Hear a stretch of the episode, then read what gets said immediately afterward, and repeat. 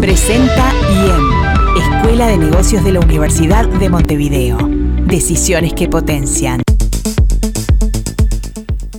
Mire, ya está con nosotros eh, Pablo Sartor, es profesor en las áreas de análisis de decisiones y sistemas de información en el IEM, que es la Escuela de Negocios de la Universidad de Montevideo.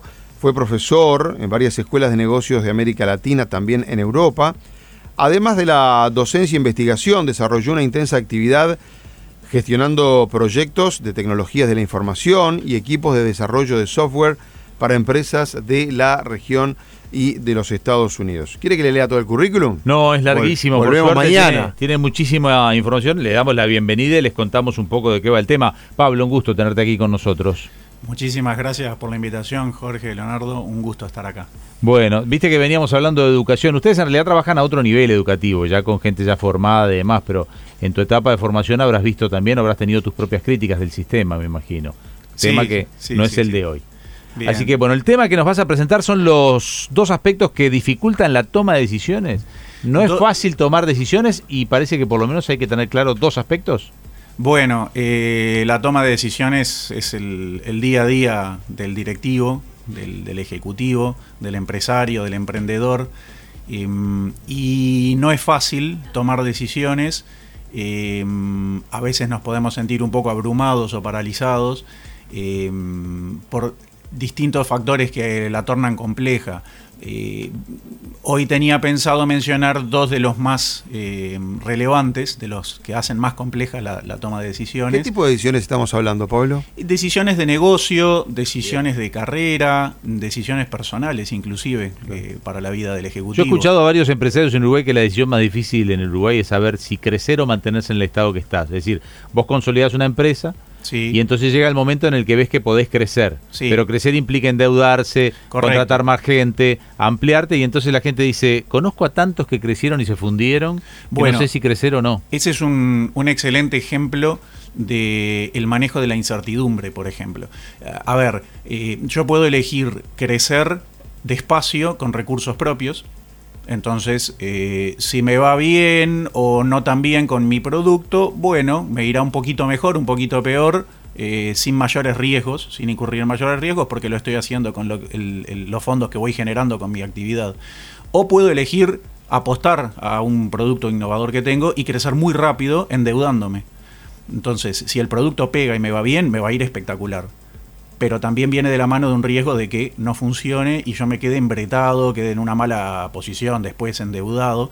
O sea que lo que tengo acá es uno de esos factores de los que hablaba hoy, que es la incertidumbre. Exactamente. Claro. Tengo que elegir entre más de una alternativa donde el, lo que nos pone incómodos como humanos en la toma de decisiones es eh, puedo imaginarme qué cosas pueden suceder, pero no estoy seguro de las que van a suceder si hago A o si hago B eh, digamos, puedo ver de antemano que me puede ir bien, me puede ir muy mal, me puede ir más o menos, puedo llegar a estimar unas probabilidades, pero no estoy seguro, no tengo la garantía de cómo me va a ir. Pero eso no me puede paralizar. Pero eso le pasa, alternativa. Pablo, esa, esa, esa disyuntiva le pasa me imagino, los empresarios de todo el mundo. Correcto. Después están los uruguayos que somos como una raza distinta ahí, pero tampoco siendo empresario se puede salir a jugar al empate todo el tiempo, ¿no? Correcto. Bueno, la, la misión del, del, empresario o, o, o un, un, diferencial del, del, empresario es elegir esos riesgos, eh, apostar por el crecimiento, por el desarrollo, eh, hacerlo en una forma sensata y todo esto se puede aprender. Eh, justamente el, tenemos un sesgo, los latinos, en la toma de decisiones, que es ver todo como si fuera el, el, la última jugada, este, como si fuera de vida o muerte, cuando en realidad eh, la mayor parte de las decisiones que tomamos no nos va la vida en ellas. Entonces tenemos que saber arriesgar, tomar riesgos calculados en ellas. Como también tenemos que saber reconocer cuando nos topamos con una decisión donde realmente sí hay cosas demasiado delicadas en juego y entonces tenemos que medir los riesgos allí. Es como lo dicen los americanos, el decision life, ¿no? Ese, ese momento, la, la decisión que te, te, cambia la vida o para bien o para mal, ¿no? Exacto. Tenemos que, que, ser capaces de identificar ese tipo de situaciones para pensar distinto en ellas. Ahora, en, en, en la otra mayoría de las situaciones en las sí, cuales... Pero Pablo, ¿no pasa que en Uruguay dependemos este poco de... O sea, vos tomas una decisión y hay sí. una serie de factores. ¿Cuántos dependen de mí? Sí. ¿Y cuántos no dependen de mí? Eso es como en todos lados. Pero no somos, al, al, al ser un país menos industrializado, menos generador de precios, no, dependiente de los precios internacionales, es decir, ¿No, Sí. te- ¿No somos más endebles? En algunos aspectos sí, es cierto, pero también es verdad que es un país más horizontal, más pequeño, donde el poder de influencia de cada uno de nosotros como individuo es mayor. Y la- el mercado interno, al ser pequeño, no nos condiciona demasiado al mundo. Es decir, porque hay, hay mercado, un brasilero, por ejemplo, en Brasil, que tiene un gran mercado interno. Independientemente del mundo, alguien puede decir, yo vendo para Brasil.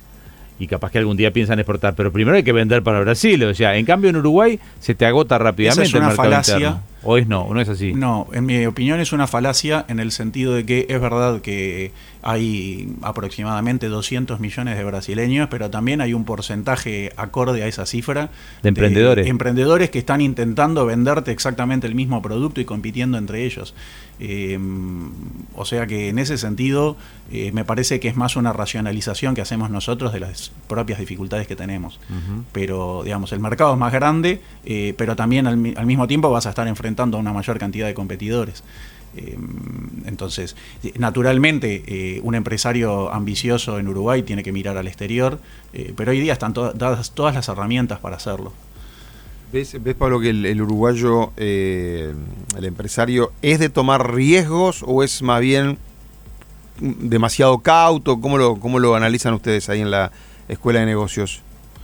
Ha- Hay de todo, ¿verdad? Eh, quizás eh, en, en nuestros países eh, latinoamericanos somos un poco más cautos, un poco porque los sistemas de incentivos y la normativa nos llevan a ello. Eh, digamos que es más doloroso, el- los tropezones o el fracaso son más dolorosos que en los países anglosajones. Eh, por otro lado, quizás haya un sesgo eh, hasta de formación cartesiana, este, donde queremos tener la, la presunción de conocimiento, como se le llama, que es eh, anticiparnos a todo lo que puede suceder y hacer elaborar planes detallados eh, que, que- que lo tengan todo en cuenta. Y eso es imposible. Cada vez es más difícil eh, que la realidad se parezca al plan que uno establece.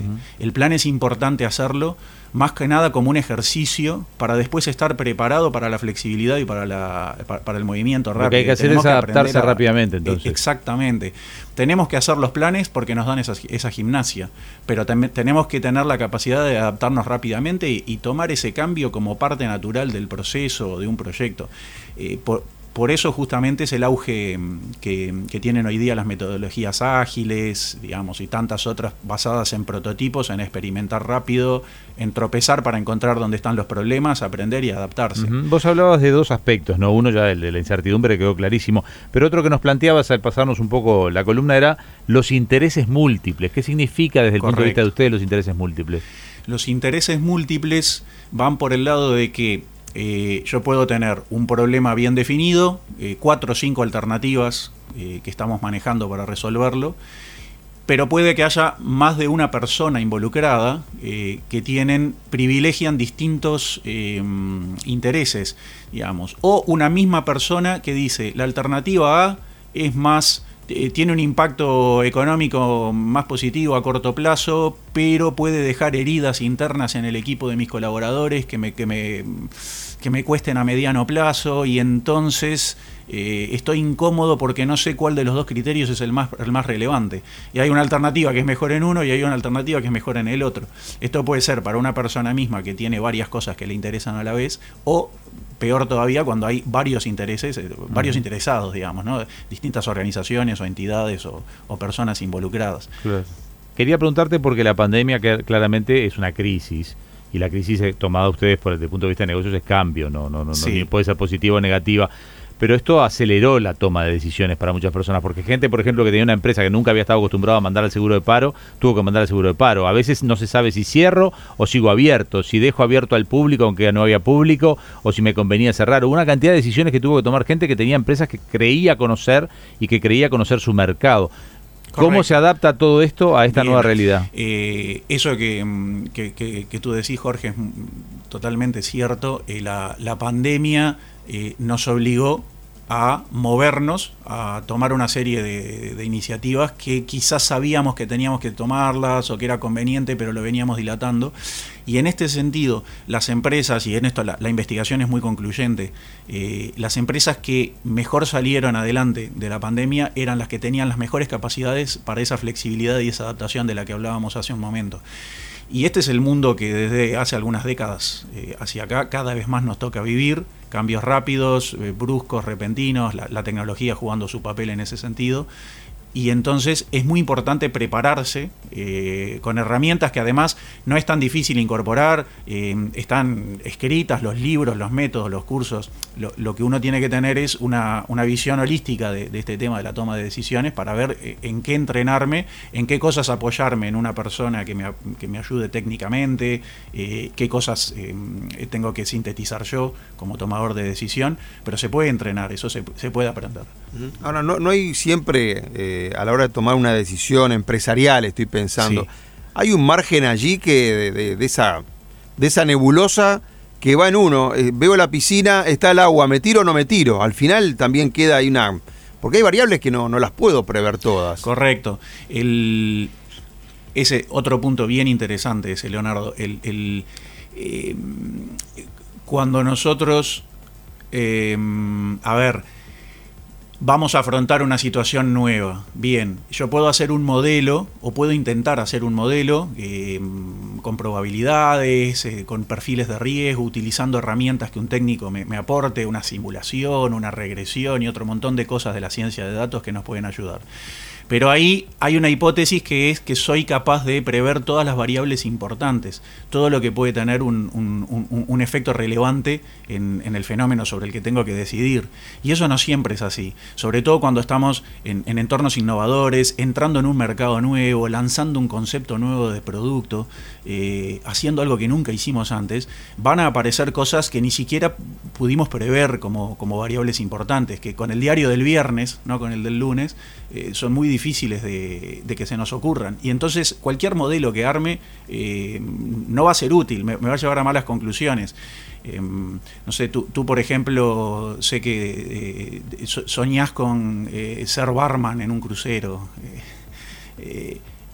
ahora, ¿tú lo fuiste alguna vez?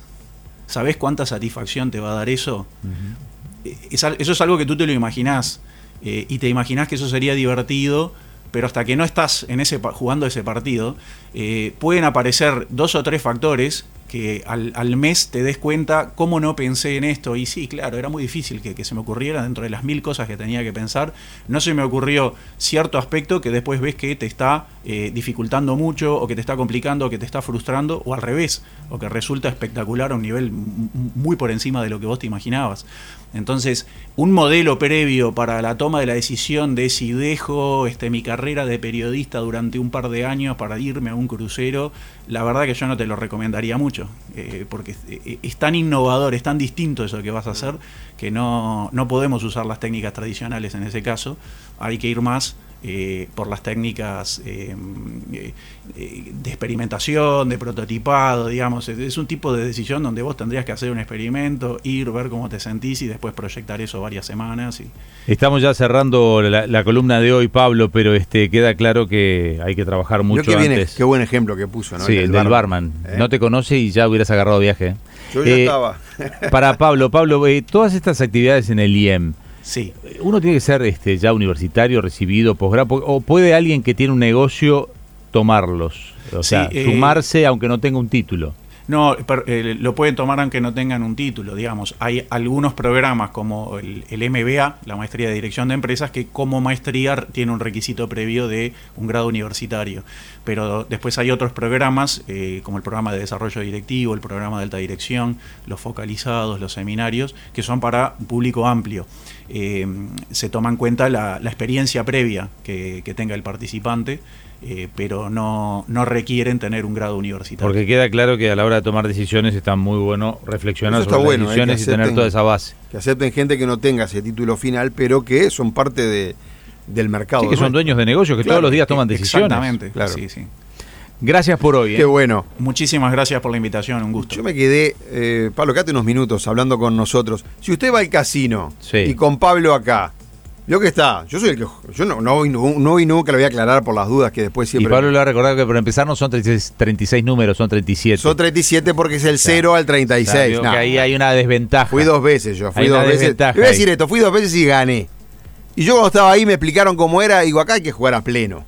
Pero eso porque uno es una bestia. Capaz que Pablo me dice, no, Tendrías que haber jugado Hay que ahí. distribuir. Claro, y dividimos, tenemos 4 en 37 las posibilidades. Si usted juega, vio, se puede jugar Sí. dividido, a color, yo qué sé.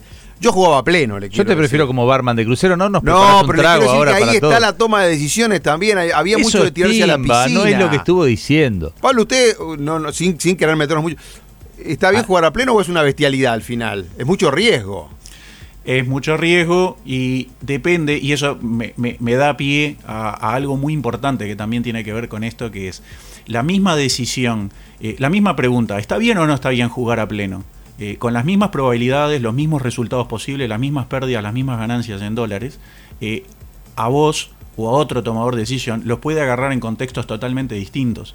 Eh, lo que para vos es una decisión de vida o muerte y, y- y- y que si sale mal quedás empeñado este, de por vida con tres generaciones de, de- de deudas, capaz que para Carlos Slim o para Es una Bill diversión. eh, eh, es una timbita, es, Claro. Es una propina, eh, es el equivalente a sus propinas diarias. Entonces, eh, son los mismos números, las mismas probabilidades, la misma situación y es completamente distinto el enfoque que un tomador de decisión y el otro van a tomar. Eh, por eso hay que saber leer muy bien ese contexto, ya sea que la decisión la voy a tomar para mí o que estoy asesorando a un tercero y entonces tengo que entender muy bien en qué, en qué contexto se, se está moviendo esa persona. Pablo Sartor, muchísimas gracias por, por haber venido. Quiero decirles que Sartor es profesor en las áreas de análisis y decisiones y sistemas de información en el IEM, que es la Escuela de Negocios de la Universidad de Montevideo. Presentó IEM, Escuela de Negocios de la Universidad de Montevideo. Decisiones que potencian. Entre líneas. Escucha periodismo por FM Hit.